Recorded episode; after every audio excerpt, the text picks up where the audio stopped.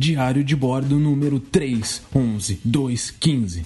Um podcaster indo até onde milhões de outros já estiveram, mas que promete tentar se diferenciar dos demais com o terceiro episódio do Fora do Cubo, especial Dia das Mulheres.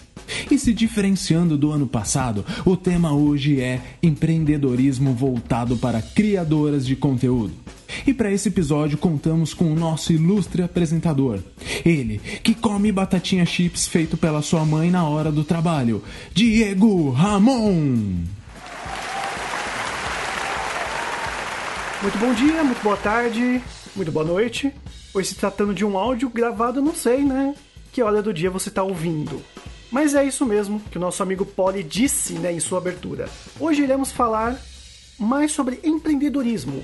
Mas como é o Dia da Mulher, eu trago aqui alguém para me ajudar para essa entrevista. Ela é a musa do podcast ao Cubo, Stephanie Vasconcelos. Olá pessoal, tudo bem com vocês? Simbora falar sobre empreendedorismo e quem sabe, né, esse papo te inspire a colocar aquele projeto que está aí guardado na gaveta para frente, né não? Isso mesmo. A Esté irá conduzir essa entrevista junto comigo para não somente conhecermos mais sobre os nossos convidados especiais, como também todo o trabalho que eles têm feito até então nessa área de criação de conteúdo para a internet. E para ser mais específico, o YouTube. Então hoje Falamos com quem, Poli? Bom, Diego, hoje os convidados já apareceram por aqui em janeiro no episódio Cubo 27, pós-terror, um gênero do passado ou futuro. E hoje voltam para ser entrevistados com vocês, Bu Mesquita e Marcos Malagres, do canal Farofa Geek.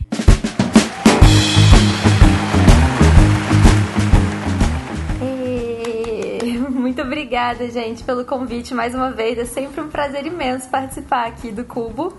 Estou muito animada, espero poder contribuir aí com alguma coisinha ou outra sobre empreendedorismo. Oi, gente, muito obrigado por estar aqui de novo com vocês. Vamos lá, vamos ter esse papo aí. Vamos ver o que a gente consegue passar também de conhecimento para vocês. Então vamos para a nossa entrevista. Aumente o som e vem com a gente.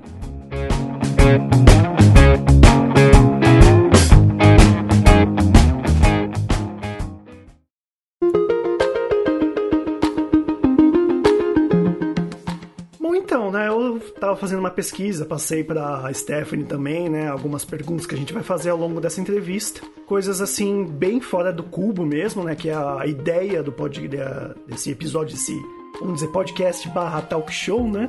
E acho que para começar, uma pergunta bem simples, né? De onde veio esse sonho, né, de vocês de trabalhar com cultura pop, né? A gente sabe que a Bua aí já escreveu e participou do, do Rapadura Cast e tudo mais. Como que chegou a, a, esse ponto, né, de falar, não, agora eu quero fazer com isso, mesmo que a gente sabe que você toca aí também um trabalho em paralelo, né? Que afinal de contas, todos nós pagamos contas, né? Sim. Bom, é, veio acho que de um sonho meu de criança, na verdade. Quando eu era criança, eu, o meu sonho era ganhar um Oscar. Então, pouco ambiciosa. Então eu era muito viciada, assim, sempre gostei muito de cinema. Meu pai é cinéfilo hollywoodiano e minha mãe é cinéfila filme alternativo. Então eu tinha companhia para cinema o tempo inteiro. Minha família sempre foi muito cinéfila e eu sempre fui muito no, nesse mundo, né? E aí, só que vem aquela coisa, minha família, o meu pai, ele é servidor público também, né? Ele é, é do exército. E aí, então, quando chegou na hora da carreira do, do colégio, eu tinha nove cursos diferentes, né? E um deles era cinema, que era o que eu mais queria fazer. E aí, só que faltou coragem, porque minha mãe, ela também é de uma família um pouco mais humilde, é de uma cidade bem litoral, interior aqui do, do Rio de Janeiro. Então eles falaram, filha, faz direito. Você gosta muito de línguas, né? Você gosta de inglês, você tem facilidade com línguas, então faz direito, porque aí tu pode virar uma coisa chamada diplomata. Você adora viajar, você adora línguas, vai lá ser diplomata. E aí eu entrei na onda. Só que assim, quando eu entrei na faculdade de Direito, eu tive um grande choque, porque eu odiei a faculdade de Direito. Só que eu já tinha começado a fazer, e aí eu falei, pô, então simbora, vamos nesse, nesse treco de concurso público, né? E aí eu decidi fazer concurso, fiquei anos estudando, achando que eu não ia passar nunca.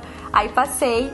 E quando eu passei, a minha, meu primeiro contato com o concurso não foi legal foi bem ruim, porque eu entrei num lugar que era um cartório Para quem não sabe, quando você passa no concurso, você, no caso do Tribunal de Justiça né, daqui do Rio, você, quando é nível técnico, você começa a trabalhar num cartório, que é basicamente um trabalho um pouco mais burocrático, né?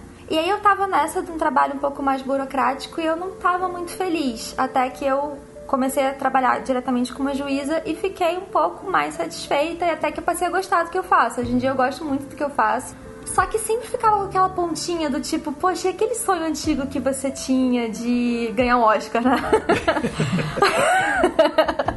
e aí, então, em 2017 eu falei, pô, eu gosto do que eu faço atualmente, mas eu quero fazer uma outra coisa também, porque eu acho que eu sou muito dinâmica, né? Eu gosto de fazer muita coisa, tenho muitos gostos. E eu não me via só numa única coisa. E aí comecei a, amadurecer essa ideia. Mas quem foi, assim, essencial para a ideia foi o Marcos, porque eu falo que, assim, é ele que me apoiou e falou: não, você consegue. Porque eu nunca fui muito boa com tecnologia, assim. Eu brinco que eu sempre joguei PlayStation e videogame, Super Nintendo, porque eu nunca consegui fazer nada em computador. Eu odeio o computador. Porque eu, sei lá, eu fico meio estressada, eu me estresso muito facilmente nisso, porque a Audacity dá problema, e aí o site, o WordPress, e aí sei lá o que. Então eu tinha resistência. E ao longo dos anos o Marcos foi, tipo, me apoiando muito. E ele falou: Eu entro nessa contigo, vamos. Aí eu falei, pô, agora é legal, agora melhorou um pouco. Que agora eu tenho um companheiro, né? E aí ele, a gente começou, na verdade, como um site lá em 2017, em novembro. E depois demorou um tempo pra mudar pro YouTube e agora o nosso foco foi totalmente pro YouTube, né, amor? É, eu acho que a minha história é um pouco parecida com a da Bu também, então a gente se cruzou aí e super combinou, né? Porque eu também fiquei na dúvida do que, que, eu, ia, do que, que eu ia fazer de faculdade. Então eu fiquei na dúvida entre publicidade, psicologia e cinema também. E aí eu optei por começar fazendo publicidade, né? Achei que eu tinha mais chance de ganhar dinheiro, né? Também, que pagar boleto, como vocês lembraram muito bem. Empreendedor. Aí eu falei, tem muito isso, né? Muita gente quer ser artista ou quer fazer cinema, vai para publicidade porque acha que dá para conjugar os dois, né? Vai conseguir criar um pouco, exercer a criatividade e vai conseguir ganhar dinheiro.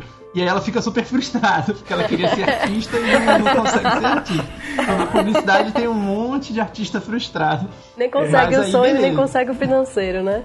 Esse daqui, ó. Esse daqui. Coitado, não, não querendo desanimar quem quer fazer publicidade aí. Tem vários cargos super legais, é um mercado aquecido aí.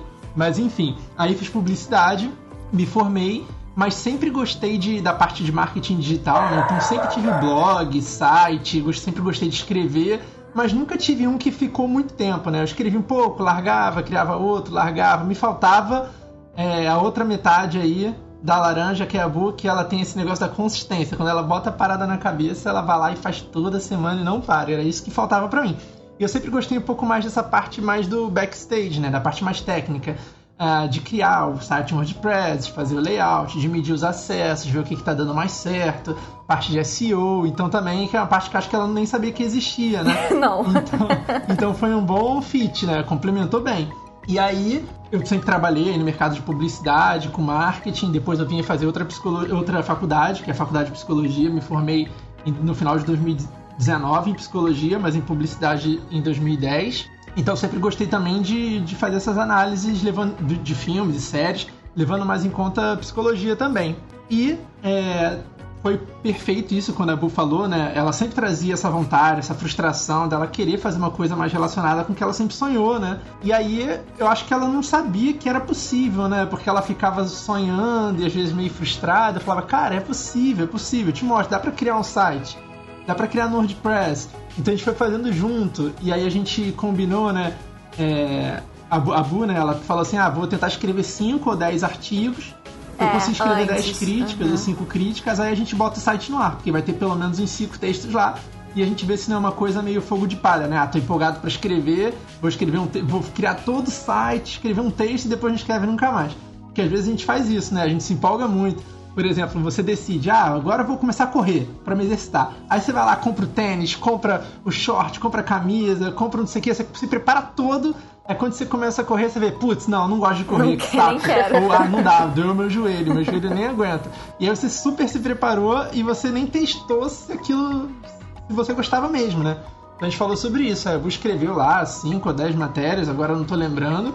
Aí a gente falou, beleza, então vamos criar essa parada. Aí a gente criou um WordPress, né? Eu já, eu já conheci um pouco, já tinha tido outros sites em WordPress. Então a gente comprou o domínio, ficou um tempão, né? Discutindo qual vai ser o nome e tal.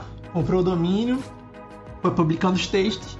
E aí no início nós dois escrevíamos bastante. Depois meu trabalho foi ficando mais pegado, né? Eu acho que a Bu tem uma vantagem em ser servidora pública.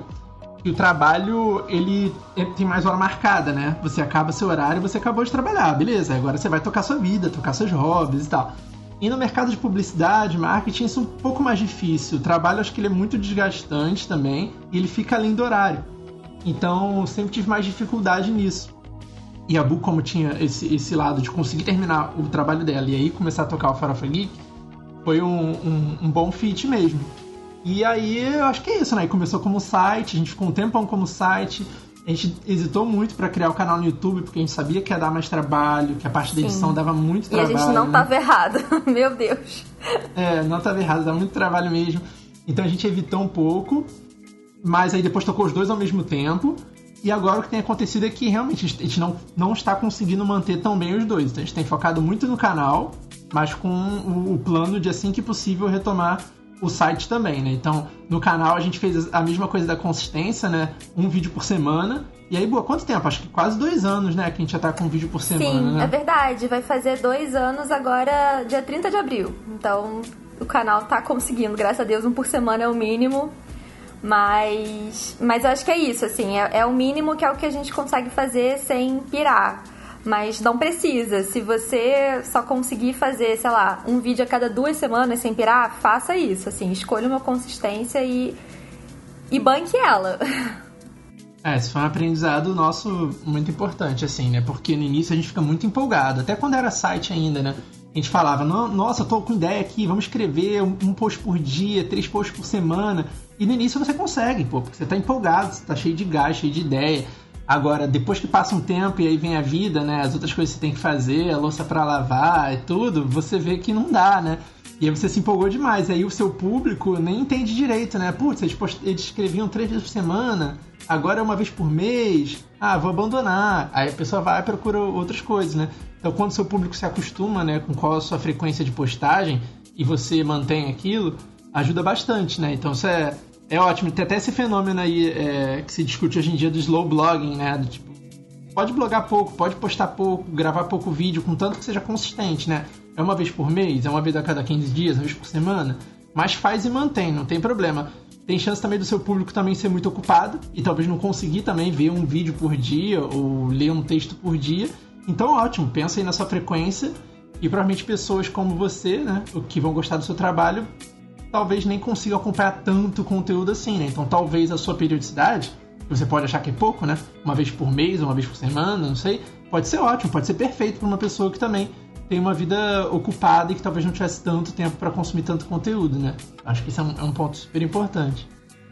Certo, certo. É, com relação a essa coisa, né? Quando a gente estava pesquisando para poder fazer as perguntas, no início a gente falava, ah, vamos falar com a Bu, dia da mulher, criadora de conteúdo.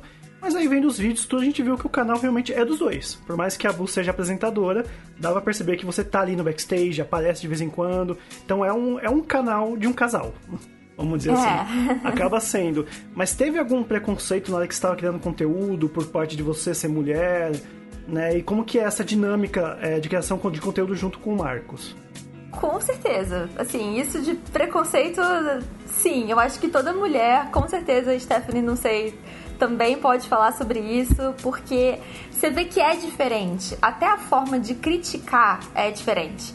Eu tô num vídeo com o Marcos e aí alguém vai criticar o Marcos. Primeiro que eu nunca vi ninguém criticando o Marcos. Acho que eu não consigo lembrar de nenhum, nenhuma crítica ao Marcos nos vídeos. É, quando vai falar alguma crítica com relação a mim, ou chama de burra, ou chama de chata, ou chama de. São sempre coisas pejorativas que não tem tanto a ver com o conteúdo que você tá falando, né? Ou, ou então, quando tem a ver com conteúdo, é sempre te diminuindo falando: você não sabe nada, você não é nerd o suficiente, você não entende isso, vai estudar. Alguma coisa, tipo, que jamais seria falada para um homem, sabe? É um ataque então, assim, a você, né? A sua figura. Ex exatamente, é isso. É um ataque a você diretamente a você. Não, não é porque o seu conteúdo não é tão bacana, mas é tipo, é pessoal, assim. E é uma coisa que eu não vejo acontecendo com homens. Né? Ou, ou pelo menos homens brancos e héteros. Né? É, é diferente, eu acho que o nível da conversa realmente fica um pouco diferente. E é uma pena, assim. Eu não sei se isso é uma coisa de nicho, eu não sei se existem outros nichos que não tem tanto preconceito assim, mas no mundo do cinema, no mundo geek, eu vejo que é de fato. Né? Você também sente isso, Stephanie? Ah, eu sinto sim. Apesar de que eu não sou muito de ficar procurando comentários e tal, mas a gente percebe essa diferença realmente. Né, cara? É... E, e, dói, assim. Com relação aos comentários, eu queria muito não precisar é, prestar atenção nos comentários também, mas como eu sou a pessoa que cuida da parte do canal dos comentários, eu tenho que olhar para interagir. e aí dá uma raiva. Aí é muito engraçado, porque aí, às vezes, é raro, mas às vezes eu quero pistolar. Aí o Marcos fica, você não vai pistolar. não pistola, é isso que a pessoa quer, a pessoa quer palco. Eu fico, não, me segura. É porque às vezes você vê, né? A pessoa faz uns comentários que não acrescentam nada, realmente é uma crítica pela crítica e não é uma crítica ao conteúdo, né? É a pessoa, então, tipo, cara, não gostou, só não vê, sai, não volta mais, tudo bem, se não gostou, não foi com a cara da pessoa, sei lá. Agora, precisa só deixar uma crítica ali, então parece que a pessoa realmente é aquele troll, né? Que tá deixando ali, tentando jogar uma isca para ver se você cai para discutir com ele, né?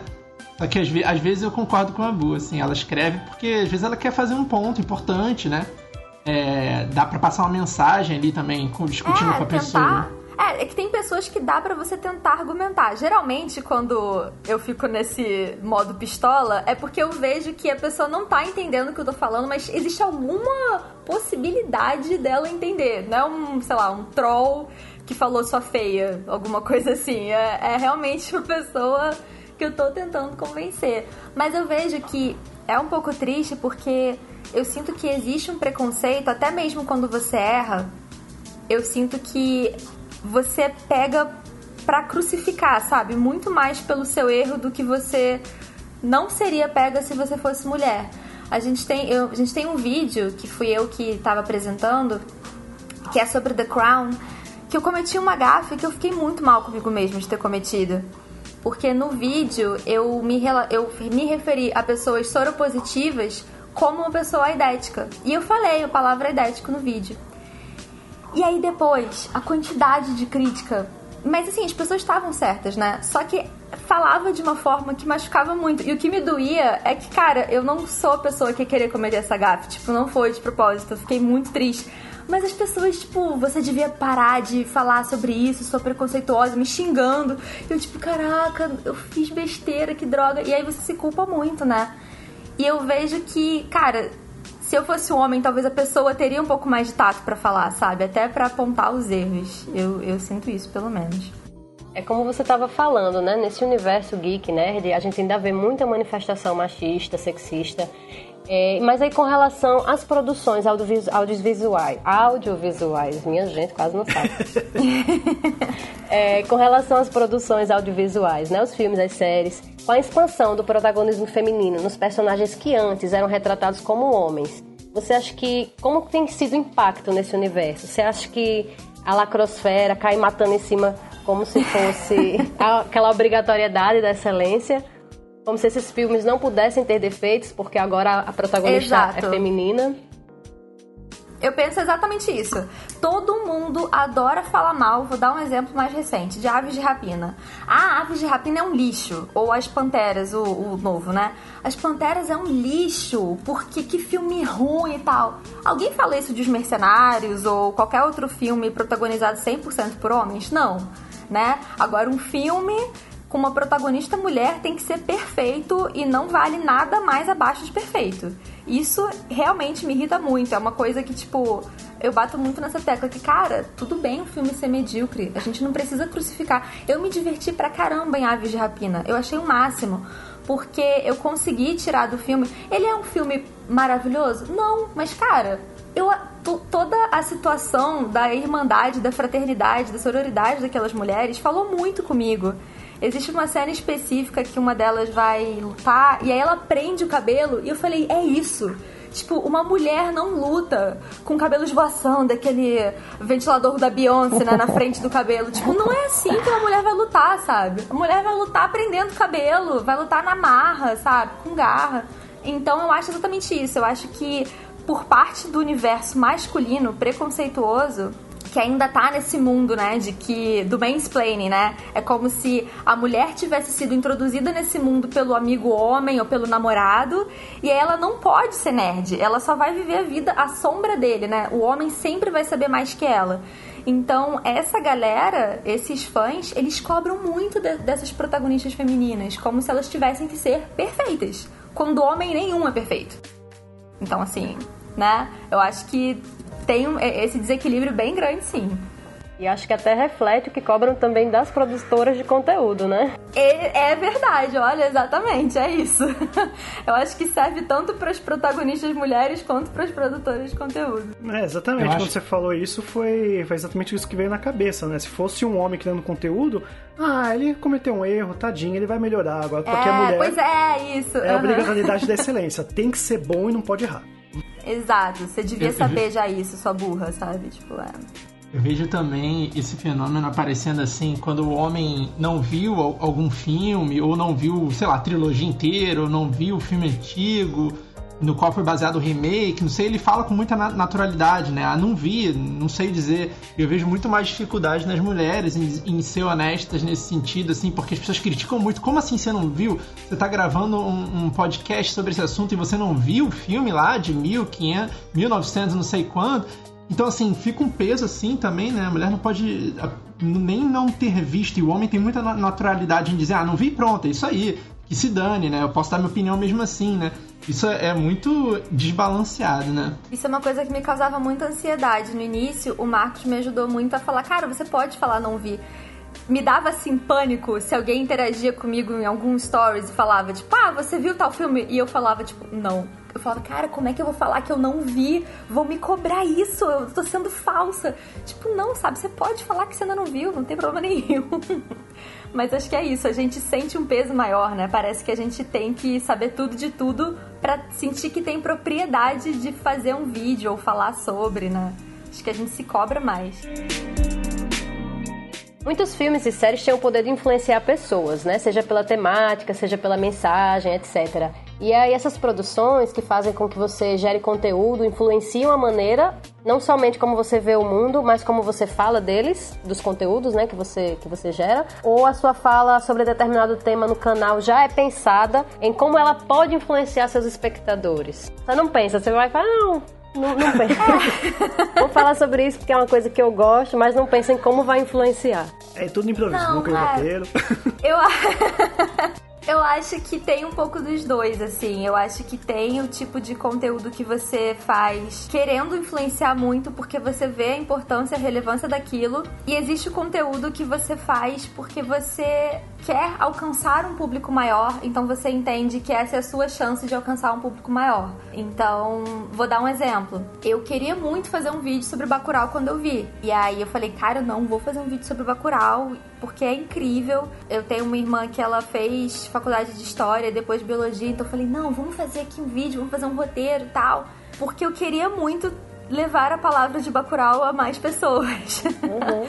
então a gente fez um puta roteiro e tal. E não é o vídeo mais visto do canal, lógico, né? Mas eu sentia que era muito importante falar sobre esse assunto. Existem conteúdos que a gente produz que eu sinto essa necessidade de, cara, eu preciso falar sobre isso porque é a minha oportunidade de tentar influenciar o público que me segue. Só que tem aquele outro tipo de conteúdo que você, para sair da sua caixinha, né, e crescer, você acaba tendo que fazer. A gente tem um fenômeno no canal com Vikings, né, amor? Ou Vikings, sei lá. Uhum. a gente, quando começou a fazer os vídeos de, de Vikings, é, eu gostava muito mais da série do que quando terminou. A série acabou agora. E a gente continuou fazendo vídeos de Vikings. Apesar de já não tá tão bom, né? Assim, eu, eu achei muito bom. Acabou que o final eu achei muito bom. Mas é essa coisa, né? Você quer falar com um público, quer alcançar mais pessoas e é passo de formiguinha, né, gente? A gente não consegue alcançar mais pessoas e tentar ter um diálogo, tentar estabelecer um diálogo saudável em um único vídeo, né? Você vai aos poucos, de forma sutil, tentando fazer a pessoa refletir um pouco é, sobre a forma que ela vê o mundo, né? E, e é muito bacana quando isso acontece. Eu acho muito legal essa troca. Mas, Bu, acho que também você, os ângulos que você escolhe para análise, né? Você sempre traz algum tipo de mensagem, né? Na, na, crítica e na análise, né? Você tenta trazer algum ângulo específico que, sei lá, se é alguma questão social que você pode abordar naquela obra, né? Ah, então sim, isso é. acho que você acaba passando uma, uma mensagem também, né? Sim, acho que não, qualquer crítica, certeza. né? Dependendo do ângulo que a pessoa escolher, ela acaba passando uma mensagem, né? Planejada ou não, né? É, a gente no Farofa Geek, a gente pensou muito sobre o nosso propósito, né? A gente chegou à conclusão de que o nosso propósito seria falar sobre cultura pop além do óbvio. Então, uma coisa que a gente fazia, por exemplo, no início do canal, que era crítica sem spoilers, ao longo do, do canal, a gente decidiu que a gente não ia fazer mais isso, porque a gente não quer falar sem spoiler, a gente quer gerar discussão, a gente quer gerar reflexão nas pessoas. Então, a gente sempre tenta trazer realmente um ponto específico. Então, por exemplo, quando eu falei do Homem Invisível, eu não falei sobre o filme, como ele é incrível, como ele é um remake e tal. Eu falei sobre gaslighting, sobre como aquela era uma história de uma mulher que estava sendo desacreditada e o estereótipo da mulher louca, né? Que ninguém acredita naquela mulher e a história era sobre isso. Então, realmente, assim, eu sempre tento enveredar um pouquinho, né? Para algum conteúdo mais crítico. O que pode ser muito bom para muitas pessoas, mas também para outras pessoas é a mulher chata que fica de mimimi, enchendo o saco e aí torna a obra um saco. Que é vários comentários que eu vejo no canal assim: "Ai, tá tentando politizar essa obra, ai que saco". Enfim. Certo. Você e o Marcos, é, como a gente bem falou, vocês trabalham paralelamente ao canal, né? Cada um tem o seu emprego, além de tocar o projeto junto, que afinal de contas, né? Nós temos que pagar as nossas contas, né? E não dá pra viver apenas de sonho, que são os nossos projetos, que até né, nem o padeiro vive só de sonho, né? Ele tem que vender bolo, pãozinho, enroladinho, café com leite, que é, né? Você vê como que é. Sim. E você, aliás, você disse isso também brilhantemente num vídeo do seu canal, acho que quando vocês alcançaram mil inscritos, se eu não me engano. Aí eu gostaria de saber como que é tocar esse projeto, como que é viver, se vocês têm a pretensão de um dia de viver só do canal, e como que é o cronograma de vocês, como que é vocês dividem as tarefas, falar um pouco mais sobre isso. E se existe algum objetivo futuro, como eu falei, pra viver só do canal, né? É, então, realmente, se foi, você lembrou bem, foi nesse vídeo aí de mil inscritos que assim, é, vale a pena largar tudo? Não largue tudo, pelo amor de Deus, não largue tudo. Mantenha tudo que você tem, porque vai demorar pra você conseguir viver só do seu sonho. Então, realmente, eu acho que foi o que você falou, a gente tem que pagar boleto, né? Ser adulto é isso. E ainda que você não seja um adulto, você vai ser um dia. Então, se você, né, nem começar nada, você vai se arrepender um dia. Então, é muito importante. Mas eu acho importante você ter um, um day job, né? Um, um- escolher uma carreira pra pagar os seus boletos que você minimamente goste e que você minimamente seja feliz com ela também, né? É, quando eu fiz direito, realmente a faculdade eu odiei, mas acho que foi problema da minha faculdade. Porque depois eu passei a curtir. Hoje em dia eu sinto que eu sou realizada no meu trabalho. Eu tenho, nossa, a minha chefe eu brinco com ela falando que se no dia que ela sair do tribunal, assim, eu vou querer ir embora, porque eu, eu adoro trabalhar com ela, ela é muito maravilhosa. Então, escolhe um- uma coisa que você. Você não precisa amar, mas pelo menos que você atura, sabe? Que, que não vai te deixar sugar todas as suas energias pra você conseguir ter energia no final do dia pra atacar o seu projeto. E o Marco já falou a principal coisa, né, amor? Que é a consistência. Eu acho que. E foi isso que. A, a primeira tecla que ele bateu, como ele já é de publicidade, marketing, né? Ele já tinha mais familiaridade com isso. A primeira coisa que ele falou foi: a gente tem que ter um cronograma, a gente tem que organizar e a gente tem que ser consistente. E aí, sobre organização, acho que o Marco sabe falar melhor, porque eu sou a pessoa desorganizada que ele doutrinou organizar. É, eu acho que, que a gente faz uma dupla muito boa, né? Porque a Bu tem muito ímpeto criativo, assim, eu sou mais a parte chata, né? Do, tipo, a pessoa que fala, não, peraí, vamos planejar. A vida fala, não, vou lá, vou gravar três, vou fazer três vídeos sobre esse tema, porque eu tô cheio de ideia e tal. Ela tem que fazer o papel chato de falar, putz, mas a gente vai ter tempo de editar três vídeos, pô, mas aí vai ser três semanas falando do mesmo tema. Aí eu me sinto até mal, né? Fico me sentindo o cara chato. É mas o Matheus na minha vida. Muito... Esse é o Matheus. Ah, boa. Tem que ter, né? Tem que ter. Isso é até uma dica que eu acho que a gente pode dar aí, que eu acho que uma, um dos motivos de estar tá dando certo é, já há algum tempo, é o fato de nós sermos pelo menos dois, né? Hoje nós somos até mais, porque temos uma pessoa que edita nossos vídeos, que a gente contrata, uma pessoa que ajuda a gente com as redes sociais. Mas assim, a gente ter começado duas pessoas já foi muito bom. Então, essa é uma dica que eu acho que a gente pode dar para quem tá começando. Tenta se juntar com alguém, porque é muito trabalho para uma pessoa só. É. E assim, a vida é difícil, a gente não sabe. Acontecem imprevistos. E teve momentos, principalmente lá no início, que a Bu tava muito ocupada com questões pessoais, eu tive que tocar mais e fazer os textos. Da mesma forma que teve épocas que meu trabalho estava muito estressante, eu ficava muito cansado e a Bu teve que segurar lá quase que sozinha. Então ter pelo menos duas pessoas já ajuda muito a você conseguir manter isso que a gente fala da consistência, né? Fala consistência o tempo todo, mas assim, a consistência na frequência de postagem, né? Então, é aquilo que a gente falou, define aí com que frequência de postagem você quer fazer, uma vez por semana? O que, que você acha que você é capaz de entregar, né? Se você conseguir fazer mais que uma vez por semana, ótimo. Mas é um bônus, pensa que é um bônus, né? Que o seu mínimo que você tem que fazer é lá uma vez por semana.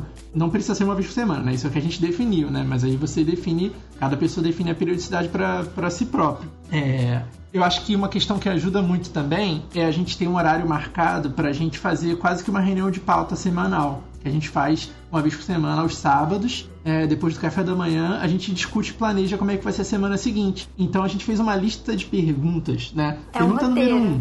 É um roteiro, né? Para nossa reunião que a gente sempre segue. Então, pergunta número um. Como está o status do vídeo da semana? Só pra gente lembrar de não deixar de discutir aquele tema. Então a gente fala, ah, beleza, a Natana, nossa editora, já falou que terminou. Ela vai enviar pra gente hoje ainda. Beleza, então está resolvido, né? Assim que ela enviar, a arte já tá pronta? Não, beleza. Então assim que acabar aqui, eu faço a arte. É, então eu cuido dessa parte, né? A Bu grava, muitas vezes edita, ou a gente tem a nossa editora e eu faço a arte, né? A capinha, é, a arte lá para divulgar no Instagram, no Twitter, no Facebook e tal. É, então a gente já passa por essa pergunta lá, e a segunda pergunta é: ah, qual pode ser um meme, um post mais divertido pra gente postar na rede social naquela semana? A gente já tenta qual planejar. da semana? É, o que a gente pode postar no formato de carrossel, um post mais informativo? A gente tenta pensar, pô, o que está acontecendo nessa semana? Quais são polêmicas que talvez a gente possa trazer um ângulo diferente ali ou associar alguma obra da cultura pop? Então, esse momento a gente parar uma vez por semana ajuda muito a organizar a semana. Não quer dizer que a gente ali naquela, naquele sábado vai definir exatamente tudo que vai ser postado na semana seguinte. Porque senão isso tira até um pouco a relevância, né? né? Querendo temas muito frios ali, né? Você tem que ter uma flexibilidade de, durante a semana, postar outras coisas mais relevantes, aproveitar uma oportunidade e tal. Mas só de ter esse planejamento já ajuda muito, porque garante que o mínimo de conteúdo vai ser postado e a gente não vai ser pego de surpresa. Porque quando começa a semana, começa a loucura, né? A Bu tá lá trabalhando, tô trabalhando na outra mesa, aí é problema para resolver, é comida para fazer, louça para lavar, um monte de coisa para fazer. quebra, o filtro quebra, enfim, aí tudo começa a quebrar na casa. É, tudo então... começa a quebrar. Aí quando você vê, tipo, se você não tivesse planejado, você nem ia conseguir postar naquele dia, né? Então uma coisa até que a gente faz é a gente planeja os conteúdos e bota alarme no celular para lembrar, opa, hora de postar, hora de fazer não sei o que. Então, quando a gente planeja a semana, isso ajuda muito a gente, né? É... é, planejamento realmente eu acho que foi uma coisa que o Marcos me ensinou e eu levei pra minha vida, porque eu não era uma pessoa planejada. A gente é muito oposto, assim. Eu sempre fui uma pessoa espontânea. Ah, não, vai ser ótimo, vou fazer agora. Não, faça agora, vou postar agora. Mas se você quer algo a longo prazo, você tem que planejar. Porque se você não planeja, você não vai ter a mesma quantidade de conteúdo que você produziu numa semana, não vai ser a mesma na outra, porque a vida vai acontecer, né? Então, você já ter de antemão um planejamento é muito importante. E essa é uma outra dica que eu acho importante para quem trabalha e produz conteúdo, é isso de você não querer, primeiro não querer abraçar o mundo começar aos poucos. Tipo, a gente, a gente começou com um site. Aí a gente começou como um site, mas só para garantir já fez a conta no Instagram e no Twitter para garantir o nome. Aí beleza. Depois que a gente já tava com o site um pouquinho encaminhado, a gente começou a postar no Instagram, começou a postar no Twitter. Um ano e meio depois que já tinha o site, a gente criou o canal. Porque se você quiser abraçar o mundo, ele vai te engolir. Você tem que começar aos pouquinhos para ir conseguindo essa consistência, né? De pouquinho em pouquinho. Aí quando você já tá no sangue, já tá na sua rotina, fazer um vídeo por semana, pô, então agora eu posso pensar em produzir conteúdo específico para o Instagram em vez de só ficar divulgando vídeo lá. Porque é, eu, eu acho que isso faz parte também de você conseguir não ficar ansioso e, e, e ter a sensação de que você tá falhando, né? É, e uma outra coisa importante também é definir direitinho, que é até uma coisa que eu e o Marcos a gente conversa, porque às vezes a gente acha que a gente falha nisso. É você escolher qual, qual vai ser o teu meio principal e investir mais energia nele do que nos outros. Porque no nosso caso, por exemplo, às vezes a gente se pega na reunião de pauta falando muito sobre o Instagram e a gente fica, caraca, mas o Instagram que a gente vai postar e tal. Sendo que a gente, o nosso principal é o YouTube, né? Então, assim, tenta gastar mais energia no, no, no seu veículo principal e não nos outros. Os outros são importantes para você, mas acho que o máximo da sua energia tem que estar tá no que efetivamente é o teu foco no que vai trazer mais retorno, né? Ou que é o seu foco de construindo ao longo dos tempos, né? Porque, assim, as redes sociais são um buraco negro, né? Você sempre vai achar que tá postando pouco, que você tinha que postar todo dia. Então, e o Instagram é muito fácil de ser levado por isso, né? Porque ah, agora o formato é Reels, agora tem os guias, então você fica sempre tendo que produzir conteúdo novo e às vezes o Instagram nem é o canal que traz mais retorno. Para algumas pessoas pode ser, né? Mas no nosso caso não é, né? O que traz mais retorno pra gente é realmente o canal, né? É por onde a gente já fez parceria, é onde a gente ganha lá a renda do AdSense, né? Dos anúncios do Google. Então, se a gente puder gastar a maior parte da nossa energia no YouTube, vai trazer mais retorno. Agora, só que é uma armadilha muito grande, porque a gente pensa, caramba, a gente tem que atualizar o Instagram, as pessoas estão postando todo dia. É, a gente só posta duas vezes por semana. Exatamente. Porque é muito fácil se comparar, né? É muito fácil é. falar, caraca, mas fulano produz conteúdo e tá postando todo dia e, e faz stories. Tem o, aquele pontinho, né? Fica tudo pontinho. Como é que a pessoa faz isso? Cara, mas a realidade da pessoa não vai ser igual a sua, sabe? A pessoa paga boleto, a pessoa tem um outro trabalho além desse, ou ela só produz conteúdo. Essa essas coisas fazem diferença, mas no nosso psicológico a gente tá lá se comparando, não. não e, as, às vezes a gente não sabe como é que tá a cabeça da pessoa, né? Porque às vezes a pessoa tá lá conseguindo é, postar conteúdo todo dia, só que ela tá no limite. Se acontecer, ela tá quase estourando, ela não tá aguentando mais, sabe? A gente não sabe como é que tá a cabeça da pessoa, mas a gente fica na, naquela ilusão achando que a pessoa tá lá plena, super bem mentalmente, postando conteúdo todo, todo dia, e às vezes ela tá sofrendo lá, né? Às vezes vários produtores de conteúdo no YouTube já falaram sobre isso abertamente, Sim, né? Como é que eles mental. sentem essa pressão, né? De estar tá postando sempre, mesmo quando eles não estão aguentando, estão passando por questões psicológicas, às vezes depressão, ansiedade, e sentem que não podem parar, porque senão o, o famigerado algoritmo né, vai punir é, vai, vai, te punir, porque você não está postando o suficiente, né? Você não está postando com frequência. Então, acho que o mais importante é pensar, né? Vocês perguntaram, né? Como é que faz para conseguir tocar uma carreira em paralelo, né? Pensa o que, que você consegue, né? Você consegue fazer uma vez por semana? Não, só consegue uma vez por mês?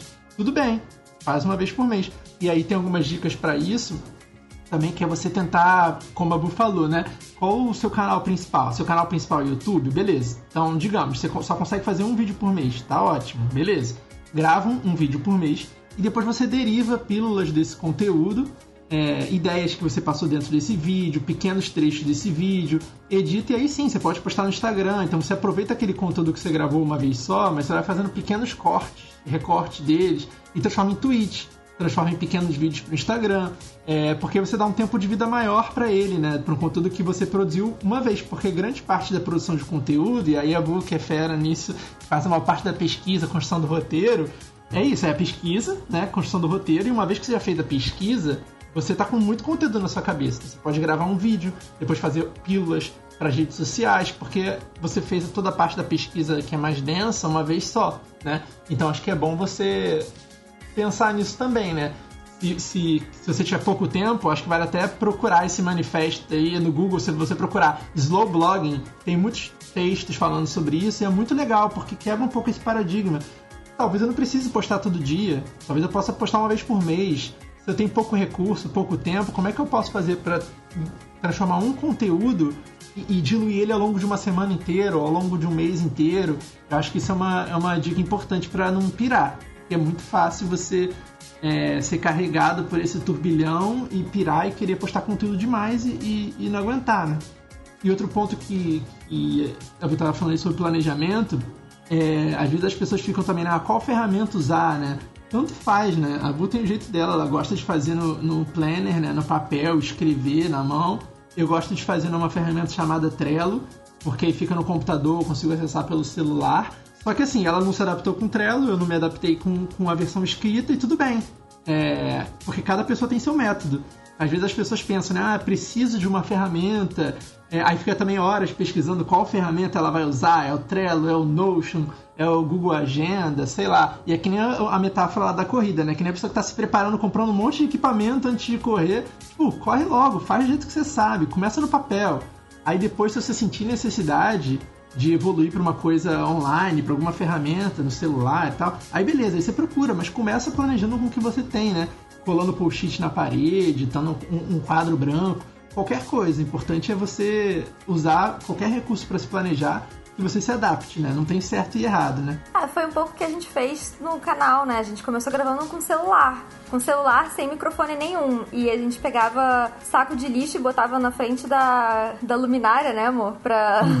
fazer meio que o arrebatador. E aí depois, pô, quando a gente viu que não era fogo de palha, que a gente ia continuar o canal, e, quando a gente capitalizou também, né, um pouco mais, a gente aos poucos foi comprando. Ah, comprou uma câmera, comprou um, um ring light e tal. Então acho que é isso. É, e tem Só um ponto faz. também que é, a gente às vezes tenta refletir, porque quando você tem um projeto em paralelo ao seu trabalho, é muito fácil você também se pegar numa armadilha que é pensar assim: ah, o meu trabalho não tá deixando eu tocar meu, meu sonho, né? É, eu poderia estar tá fazendo mais se não fosse meu trabalho. Às vezes a gente tenta parar e pensar assim: não, é o contrário. O meu trabalho está permitindo eu tocar esse sonho. Se não fosse meu trabalho, se não fosse o nosso trabalho, provavelmente a gente não poderia estar tocando o Farofa Geek, a gente está procurando algum modo de ganhar dinheiro no curto prazo para poder pagar as contas. Então, assim, essa mudança de pensamento acho que é muito importante. Você pensar, cara, se você tem um, um trabalho lá durante o dia, ele é que permite você conseguir ter um hobby que no início ainda não tá te. te você ainda não conseguiu monetizar ele, né? E demora mesmo, né? Qualquer investimento é. que você faça, né?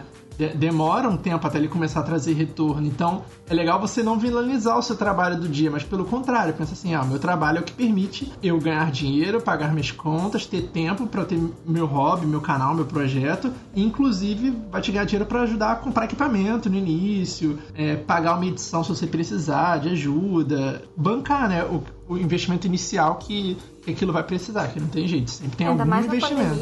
Pandemia, né? Gente, trabalho é bom demais, trabalho é maravilhoso, bora trabalhar, realmente. Mas terminando o que o Diego falou, eu, eu acho que o Marcos não, mas eu, meu objetivo sim seria um dia viver exclusivamente do Farofa Geek. Mas é algo que hoje em dia eu tô tão em paz e satisfeita onde eu tô que para mim tudo bem. Se eu se isso demorar tipo 10 anos, tudo bem, eu posso esperar 10 anos. Eu não tô tipo, meu Deus, eu preciso.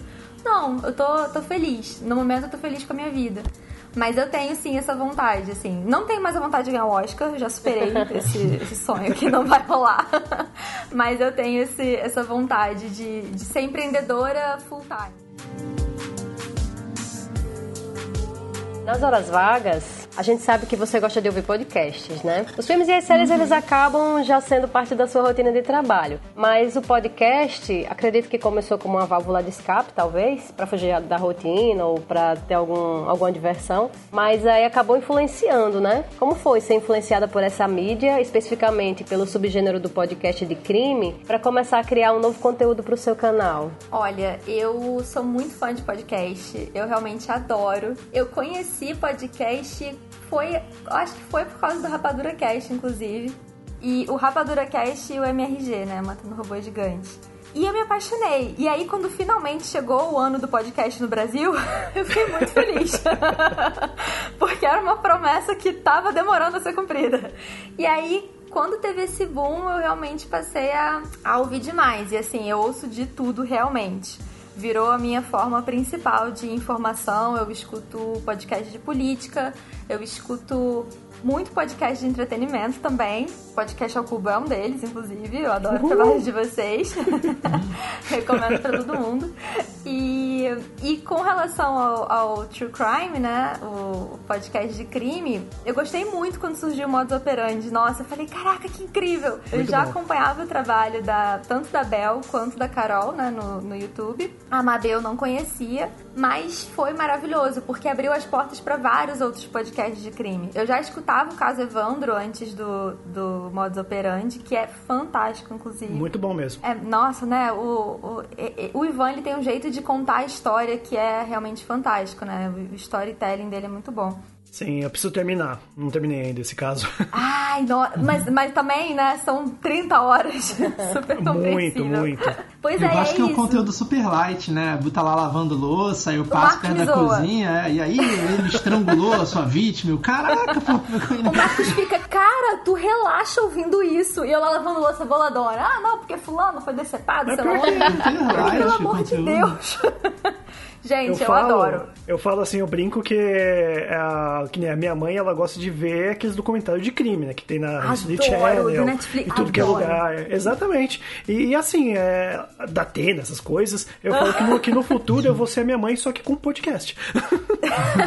Exatamente. Não, e é maravilhoso, gente, porque o podcast, ele tem uma coisa... Por exemplo, vídeo no YouTube, eu adoro, né? Eu, eu entrei no YouTube porque eu adoro ver YouTube. Eu acho que você só consegue fazer algo se você gosta também de ser o, o espectador, né? Mas tem uma coisa que você tem que parar pra fazer aquilo, né? Podcast é maravilhoso porque eu agora no dia, eu me vejo me... é, pegando tarefas só pra ter um motivo pra ouvir o podcast. Ah, não, vou fazer a faxina porque é a hora que eu vou ouvir o podcast. Eu vou lavar a roupa, que eu fico ouvindo podcast quanto isso. Então acho, acho maravilhoso o podcast. É uma mídia que eu acho que vai chegar com. Já tá forte, mas acho que só tem a crescer porque é isso. Ela acolhe você de uma forma que você não precisa parar a tua rotina pra fazer aquilo. Ela se, a- se acopla à sua rotina, né? Ela se molda à sua rotina. Isso é muito maravilhoso. E com relação a- ao crime, eu decidi que eu tinha que fazer uma playlist no canal, porque eu sempre amei crime. No direito, o que mais. Sempre amei crime, é- parece horrível, né? Eu dizer que eu sempre Mafiosa. Exatamente. Eu sempre me interessei muito pelo assunto do, do crime, né? Sempre gostei muito de estudar sobre isso. No direito, a minha matéria favorita no, no direito era direito penal. Então, e eu sempre, meu pai sempre me doutrinou. Lá em casa, me identifico muito com a sua mãe, Diego, porque meu pai via Discovery Channel, tinha detetives médicos, novos detetives, e meu pai ficava lá, né? Sempre me, me incitando a curtir esse conteúdo. E eu acho muito bacana, assim. É, eu acho cativante. Eu entendo que não é pra todo mundo. Eu acho que crime ou você ama ou você odeia, né? No caso, o Marcos é uma pessoa que não é meu público dos meus vídeos. O Marcos é tipo, revisa aí o vídeo da Natana. É, ele não curte, não. Ah, me porque- sinto mal, fico, pô, tem até pesadelo. Fico pensando pra você, cara, você não tem pesadelo, não, cara. É que eu ouço de noite. Se eu ouço meia-noite, eu tô lá lavando louça e ouvindo True Crime. Mas é, eu curto. E aí é isso, assim, acabou me motivando um pouco. Eu achei isso legal, assim, é o, o boom do, True Crime, né, com modos, e aí surgiram outros, outros podcasts que eu também acompanho de crime, me motivaram a fazer algo que eu sempre quis fazer, que é fazer essa playlist de, true- de, de True Crime, falar sobre crimes e tentar de alguma forma trazer essa questão da crítica, né? Então, não é só falar sobre a história, mas tentar mostrar, pô, mas o, que, que a sociedade também contribui para que, essa, que esses crimes continuem acontecendo, o, o- como a força policial agiu, será que eles agiram corretamente? Eu acho isso bacana, que eu acho que também é uma coisa que o Modus faz muito bem, inclusive. E existe mais algum outro projeto? A gente sabe que por conta da pandemia, né, né, o cinema não se sabe quando vai voltar. O maior número de, de canais é, tá tendo muito problema com isso. Como que vocês estão resolvendo isso? Além desse, nas novas playlists de, de, de True Crimes, tem algum outro projeto vindo pela frente? Quem sabe até um Farofa Cast?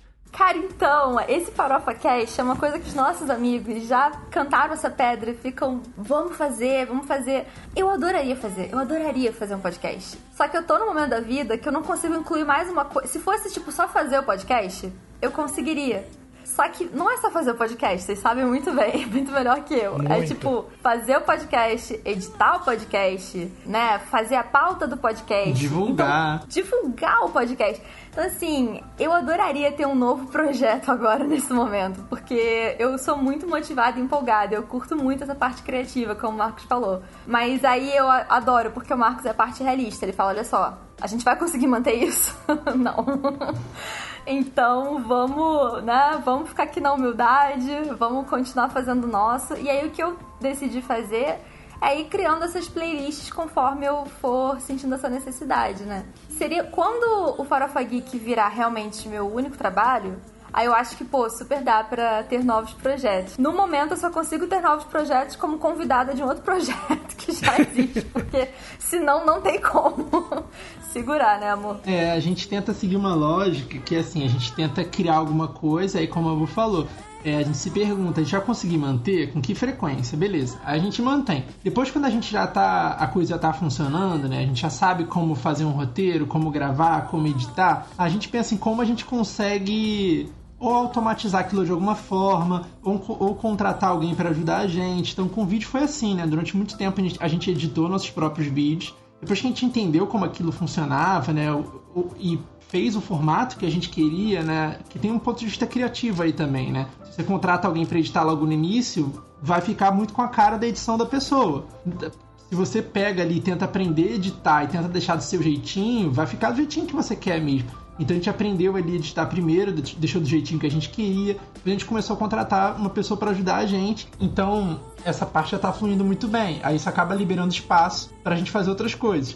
Então isso liberou espaço para a gente tentar produzir mais conteúdo no Instagram. Beleza. Agora a gente está tentando fazer esse mesmo processo no Instagram para ver se libera espaço para gente, não sei, talvez ter uma presença um pouco mais próxima das pessoas no Twitter, conversar mais com as pessoas lá. E aí aos poucos, conforme a gente vai criando o modelo, fazendo aquilo funcionar, trazendo pessoas para ajudar a gente, a gente tenta dar um passo novo, né? explorar um novo território, né? Então a gente ainda tá meio travado assim para ver como é que a gente faz tudo que a gente já tem fluir. Quando a gente conseguir, Aí seria muito legal dar esse novo passo, né? E agora, pô, será que a gente faz um podcast? Será que a gente reformula o site? Então a gente tem vários planos, né, que vão ficando é, nas janelinhas gente, abertas isso dá lá. um nervoso, porque esses planos, porque isso do plano, planejamento é bom, mas é ruim às vezes, porque fica na sua cara, né? E aí você quer ticar, mas você não pode ticar, porque você ainda não resolveu aquilo. E aí você fica, cara, mas tem tanta coisa para resolver na frente que nunca chega a hora de resolver aquilo. Aí começa a bater uma ansiedade, mas aí você respira, pensa, você já é um guerreirinho, uma guerreirinha de estar tá trabalhando, né? E no seu tempo livre, em vez de estar tá descansando, você está investindo no seu projeto e está cuidando da casa, está pagando boleto, assim, né? Já somos todos vitoriosos. Não vamos nos cobrar muito. Mas isso é. que o Diego falou do, do cinema, eu acho que foi um baque para todo mundo que é desse ramo, né? Porque realmente não temos mais cabines, não temos estreias de cinema.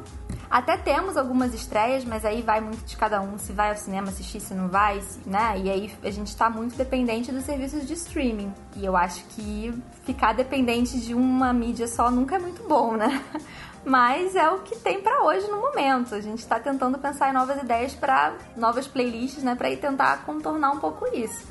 Mas eu acho que pelo menos com relação a isso ficou meio que todo mundo no mesmo barco, né? Vamos ver com a estreia da HBO Max e essas estreias Meu simultâneas Deus. aí no cinema, como é que vai ser?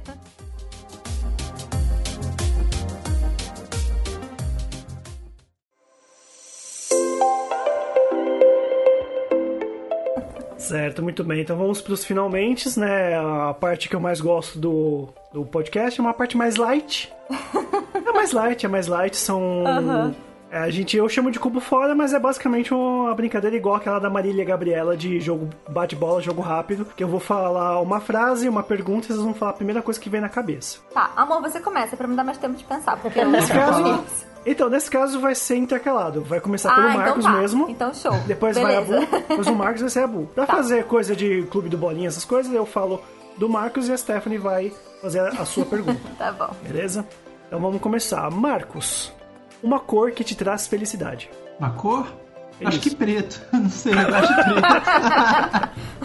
Aí fala dos crimes da emo, outra. Né? Não é? Boa, Stephanie, gostei, bem lembrado. Agora, Bo, você está em isolamento social e pode levar apenas um filme para ver. Qual seria?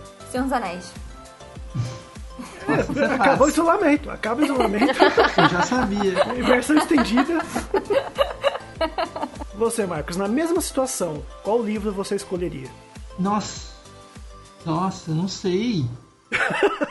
Essa peguei. É muito difícil. Até porque é. ele, tá, ele tá viciado. Desculpa aí cortar, mas é que tá viciado em podcast de escrita, porque ele tá escrevendo um livro também. Então. tá. Livro é um soft spot dele. Vamos Nossa, mudar a pergunta. Qual que é o hum. livro que tá na sua bolsa que você vai levar esse? O que eu tô lendo agora? Eu tô lendo uma trilogia dos nobres vigaristas, nobres vigaristas. É muito bom, de fantasia medieval, é, de um autor chamado Scott Lynch. É muito bom, tô adorando, tô finalizando o terceiro livro agora. Mas aí para levar um só, cara, não tem como, não, não, tem como. Acho que Senhor dos Anéis é uma boa pedida também, né? Não sei, tem que levar algum clássico, alguma coisa que você vai conseguir ler trilhões de vezes, né? Ah, não sei, essa pergunta eu não consigo responder. Vocês veem que o Marcos racionaliza muito, né? Ele já tá aqui sofrendo. Eu veria Senhor dos Anéis pra sempre e eu não tô nem aí pensando nas consequências disso. e aí, Bo, pra você, um jantar romântico seria? Um jantar romântico seria? Em Hogwarts. Ah, adorei. Olha. Acho que combina. Boa, boa. Então, Marcos, qual o melhor canal do YouTube na sua opinião? Melhor canal do YouTube? Nossa, vocês estão fazendo pergunta muito difícil, sou muito indeciso pra dizer assim. O Marcos é muito indeciso. Percebemos agora, percebemos. Cara, eu gosto, eu gosto muito do canal do Brandon Sanderson, que é um escritor também de fantasia medieval, porque eu curto ele, porque ele simplesmente pega e grava ali ele respondendo uma pergunta. Ah, os fãs sempre me perguntam isso aqui, então vou gravar aqui cinco minutinhos eu falando disso aqui. Super despretensioso, sentado no sofá, assim. Eu acho isso muito legal, porque o cara abriu oportunidade de, de, democratizar um conhecimento que ele tem, assim, ele também sobe todas as aulas que ele dá nos cursos, em faculdades, então assim, é incrível, o cara é best-seller e eu tenho oportunidade de assistir uma aula dele daqui porque ele subiu no YouTube, sabe? Eu acho incrível, assim, e eu, eu acho que a gente tá muito hoje em dia é, viciado assim, em, em, uma super produção, né? Ou a gente achar que não pode ter um canal no YouTube sentindo produzir ele super bem antes de colocar termos de cenário, de qualidade e tal. E o cara tá lá simplesmente ligando a câmera e falando o conhecimento que ele tem, assim. Então acho, acho sensacional. Fantástico. Achei que você fosse falar o PH Santos. Ah, eu adoro o PH Santos também. é que eu não sou bom sob pressão, assim. A Bu vai lembrar de vários aqui porque você me pegou de surpresa. Mas eu adoro as críticas do PH também, adoro as reflexões dele. Eu também. PH, ele é praticamente uma aula que ele dá também. Sim, ele é inspiração Exatamente. pra gente, ele é maravilhoso. É. Bom, qual foi o último podcast que você ouviu? O podcast que eu ouvi foi ontem, foi o Modus. Foi o Modus Operandi. Olha só. Tudo crime. Então, Marcos, após a vacina, eu vou. Nossa, acho que a gente vai viajar, né? Tentar viajar, porque a gente só fez viagens curtinhas aqui, a gente adora viajar. É, a gente só fez viagens aqui para lugares mais isolados ou tipo Airbnb, né, que só ficava a gente na casa. Mas a gente tá doido para viajar aí porque a gente teve que cancelar várias viagens, inclusive uma que a gente ficou planejando um tempão, juntou dinheiro, um sonho nosso, que era de ir para Nova Zelândia. É, a gente tava com tudo planejado, é, ia ser em maio de 2020 e aí teve a pandemia e aí já era o sonho, ficou para depois que a gente ia lá conhecer a Vila dos Hobbits e tal. É, enfim, acho que a gente vai tentar retomar esse sonho, né? Acho que a gente já é. gastou dinheiro, né? Vai ter que juntar dinheiro de novo. Eu ia fazer a mesma pergunta pra Bo. Após a vacina, você, você vai dar a mesma resposta ou seria uma coisa diferente? Não, eu vou no cinema. Ah. Gente, eu vou no cinema. Eu quero muito cinema.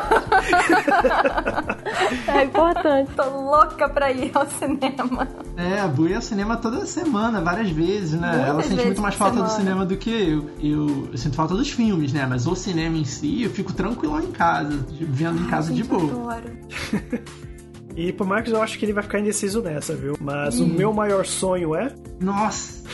Impossível! Eu não tenho assim grandes sonhos, não. Meu sonho é que viver uma vida tranquila, é, relaxado, sem grandes estresses, de boa em casa, sou muito caseiro. Acho que meu sonho é isso, estar aqui com a boa, a gente tranquilo oh. em casa, é isso. Pra mim é isso, a vida, uma vida tranquila. Ah, é um bom sonho, eu acho.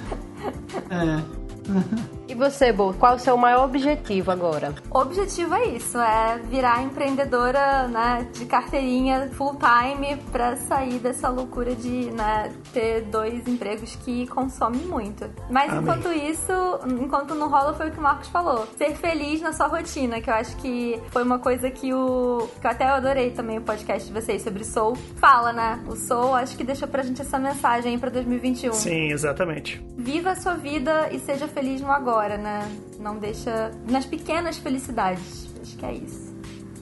Ótimo. Maravilhoso. Perfeito. Então, esses foram os nossos convidados. Então, antes da gente só finalizar, só fazer aquele jabá de sempre, falar do mais um pouco do canal, onde encontrar nas redes sociais. Fica à vontade. Olha, o gente. espaço é de vocês. Novamente, muito obrigada pelo convite. É um prazer. Toda vez que a gente conversa é muito legal, adoro essa troca. E nós somos o Farofa Geek. A gente tem um canal no YouTube, que é Farofa Geek. A gente também tá no Instagram e no Twitter. E no site, se você quiser, tem várias matérias muito bacanas. A gente promete que a gente, assim que conseguir, a gente vai voltar também atualizado no site. A gente põe um link lá no post, né, Diego? Com certeza, vai já tá tudo ali no post, né? O Diego do Futuro já colocou todos os links. e Stephanie, onde que a gente encontra a gente? Ah, a gente também tá em todas as redes sociais, né? Estamos no Instagram, no Twitter, no TikTok também, no Facebook e lá você só precisa procurar Podcast ao Cubo em todas as redes e vai lá ver as dancinhas dos meninos, tem umas cenas super engraçadas no TikTok. Eu recomendo. Exatamente. E também a gente tem um grupo no Telegram, onde tá meio parado, mas a gente vai aí voltar com força total. Que é como a, Bubo e o Marcos bem falaram, né? Tocar várias redes sociais ao mesmo tempo não dá. Inclusive, eu notei muitas coisas aqui que eu já andei percebendo o erro que a gente tá tendo em muitas redes sociais também. então é isso. Vou ficando por aqui. Espero que tenham gostado. Pois é, e se, Forte e se abraço inspirou aí. a gente, né? Espero que tenha inspirado também quem tá ouvindo. Com certeza, com certeza. Ai, gente, obrigada pelo papo. Eu agradeço muito a oportunidade de estar entrevistando vocês. Legal, gente. Obrigado, muito obrigado. E é ótimo, vocês também são inspiração. É bom que a gente vai vendo outras pessoas que produzem conteúdo e tendo ideias e podendo conversar, né? É uma jornada Se longa sente acolhido, né, gente? A gente. E difícil. Então tem que ir trocando figurinha, né? O que, que tá dando certo aí? Por que, que vocês estão fazendo? É, é isso. Beleza. Até mais, galera. Valeu, gente.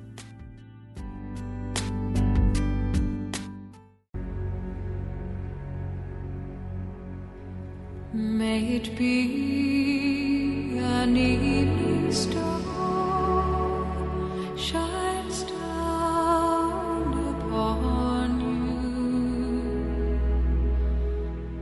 it be